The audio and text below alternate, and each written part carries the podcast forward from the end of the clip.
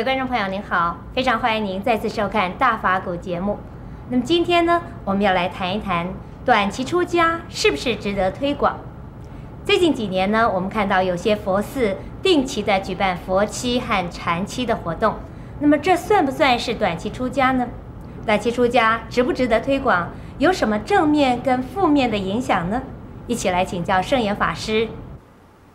我首先要讲短期出家这个。现在这样子的，我们要单看现状和它的结果和它的效果是怎么样。这个现象如果效果很好，那就是值得鼓励的；如果这个现象的背后的效果不好，而且是啊产生负面的影响，那就不好。我们现在就要问一问：所谓短期出家，对社会有什么好处吗？那对于我们这个人间是不是好呢？这一点，还有短期出家的目的究竟是什么呢？我们先问一问啊。还有，真正的所谓出家究竟是什么意思呢？这个是意义不一样。有的人认为离开家叫做出家了，不一定呢。有的人说到寺院里住几天叫做出家了，这不一定呢。有的人认为啊，这不结婚，没有太太就是出家了，这个叫独身呢，这不是出家哎。啊，怎么叫是出家？我们先要问一下，出家的意思，先要一定要受戒的，受戒的时候一定要发愿的。我们受戒的时候发愿是啊，第一。呃，进行受受持啊，沙弥十戒，那就是最初的基本的呀，出家戒。然后要受比丘戒，就进行受受持啊，比丘戒或者是比丘尼戒。这个意思是什么呢？沙弥沙弥尼是啊，刚刚去学习出家生活的男众。和女众，那比丘、比丘尼呢，是已经呢可以完成了真正的成年人的，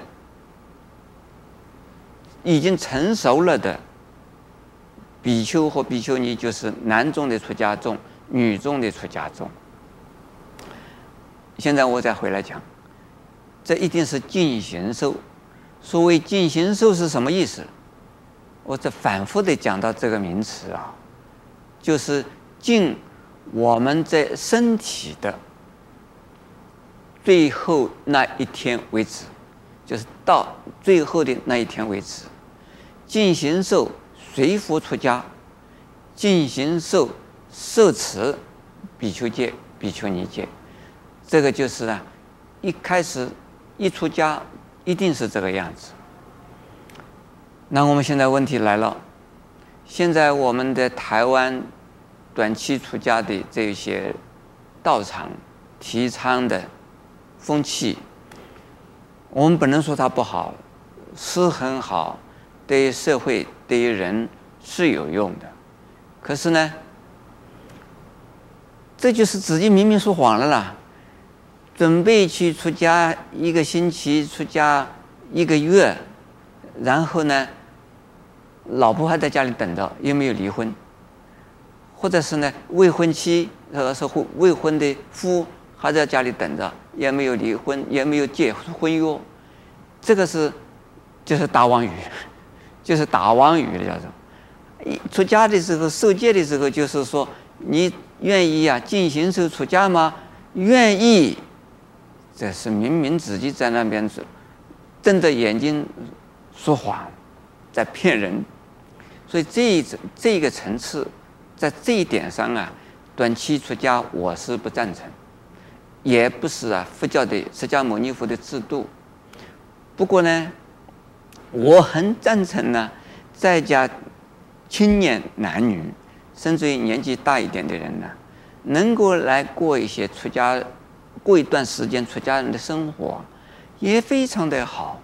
在佛教里边呢，有一种戒叫做八关斋戒，那就是呢，出家戒的分日受持，也就是说，一个月之中有六天，或者是现在的人有四天，就是假日，到寺院里边去，完全过出家人的生活，除了还是身上可以拿钱之外，装钱之外，其他的完全跟出家人的生活一样，这也是很好。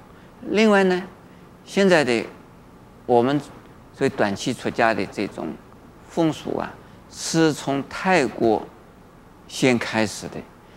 泰国呢，男孩子如果啊没有在寺院里曾经过过出家的生活啊，这个人的道德修养这没有成长。也没有受到人的肯定，所以是这个泰国的这种风气，那么传到了我们台湾呢。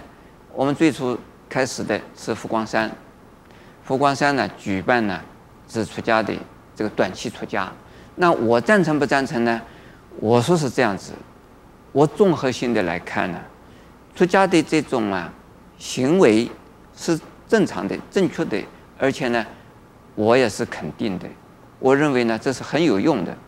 比如说，我们打禅七，七天之中在寺院里边完全过出家人的生活也很好啊。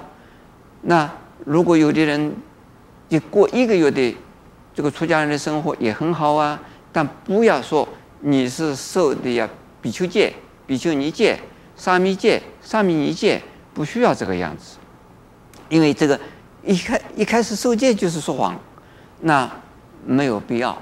所以是呢，我现在不清楚啊，我也没有清楚。现在像富光山呢，以及其他的几个道场啊，他们是短期出家，是受戒是受什么戒，我不清楚。如果是啊，受的八关斋戒，那很好。如果说是受的沙弥戒，那只有一点有一点需要考虑。如果受的比丘比丘尼戒，那更需要考虑。但是呢，出家这样子的一个行为，出家这样的一个过程。这样子的一个模式，对于人呢，对于不管是男女都很好。在泰国啊，没有女众出家，只有男众短期出家。在我们台湾呢，女众男众一起短期出家。那么像这样子的一种风气呢，好像比泰国更进步哈。呃，将来是不是值得推广？那我现在呢，我不能够讲，我也不能说反对。说现在的他们短期出价是不可以进行的，我不讲这个话。